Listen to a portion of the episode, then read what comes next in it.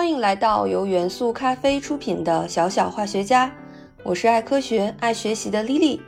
今天莉莉带大家认识一位新朋友，叫做天问一号。它是我国自主研发的第一颗火星探测器，它的目标是寻找当前和过去的生命证据，并评估火星的环境。就在二零二零年七月二十三日十二点四十一分。胖五长征五号遥四火箭载着天问一号，在美丽的海南岛文昌发射基地成功发射。经过超过四亿公里的旅程，将会到达神秘的火星。这将成为中国航天者向太空发问的第一步，也是中国航天走向深空的里程碑。今天，丽丽就带大家讲讲天问一号是如何从地球飞向火星的。首先，要想飞向火星，必须要有足够大的力气，也就是说，必须要有足够大的运载火箭。天问一号的老大哥胖五，也就是长征五号火箭的力气，来自它肚子里的化学燃料。火箭能够飞起来的原理和充满气的气球撒气飞起来是一样的，但是不同点是，气球是靠喷出的空气产生的反冲力而飞起来。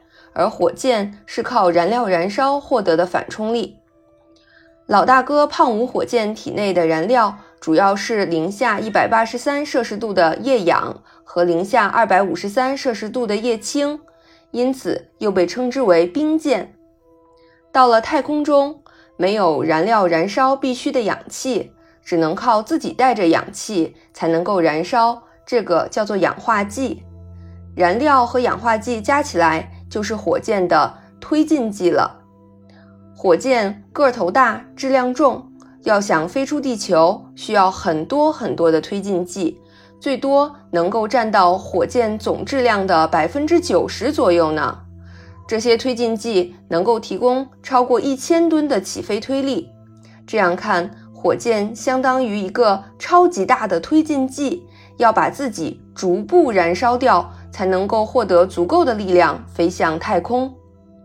火箭在大气层中飞行的过程，为了挣脱地球的引力，飞去更高更远的太空，会一直加速飞行，速度从亚音速、超音速到高超音速，在距离地面十公里左右的高度时，马赫数甚至超过五。此时，火箭表面的温度有一千多度。随着火箭飞行速度的增加，这个温度还会继续升高，直至它脱离我们的大气层。这么高的温度，而且铝合金外壳很容易导热，那么火箭为什么能够正常飞行而不被烧坏呢？这就要靠火箭的防热衣、耐烧石防热材料了。这种材料可以牺牲自己保护火箭。材料表面与大气层摩擦产生的物理化学反应带走了大量的热，同时材料内部具有良好的保温隔热性能，导致材料外部产生的热不会传导到材料内部。接下来给大家讲讲火箭是怎么发射的。在发射前夕，火箭和卫星会被搭载到发射台上，被一些金属的架子包住。工程师叔叔阿姨忙碌的工作中，大约需要六个小时，架子才会被缓缓打开。当火箭可以看到远处金色的沙滩和蔚蓝的海的时候，也就是它快要起飞的时候了。一切准备就绪后，五、四、三、二、一，点火！点火的一瞬间，大家会看到一道耀眼的闪光。如果是晚上发射，你会发现这道闪光是绿色的，它是发动机点火药硼酸三乙酯燃烧时发生的焰色反应的颜色。生活中，硼酸三乙酯的乙醇溶液可以用作制作特效，还可以用作焰火表演呢。